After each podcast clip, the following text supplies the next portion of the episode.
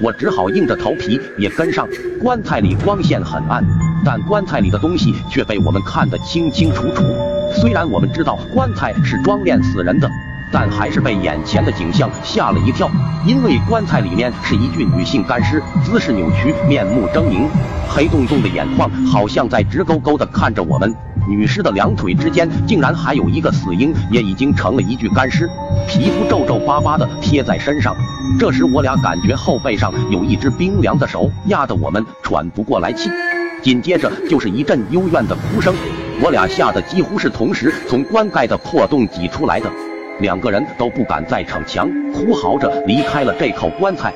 回到家后，晚饭也没吃，早早的躲进自己的房间睡觉。本以为睡醒了这件事就会过去了，可没想到半夜的时候，我竟然发起了高烧，整个人都昏昏沉沉的，还一直做着一个梦，梦到自己被关在了一个木头柜子里。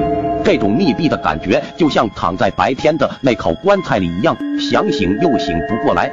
一直到天亮，我隐约听到我妈在叫我的名字，然后我就被我妈给摇醒了，只是浑身疼得动都动不了。这时姥姥也过来询问我的病情。平时老眼昏花的姥姥，此时却一眼就发现了我脖子上的护身符不见了。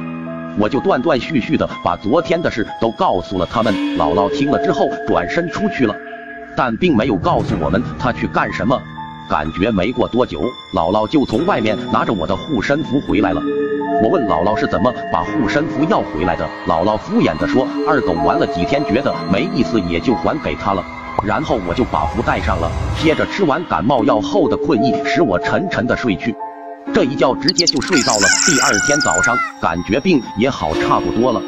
前天和我们一起去烤红薯的朋友推门进来了，说是二狗死了。我一听就愣了，出了一身的冷汗。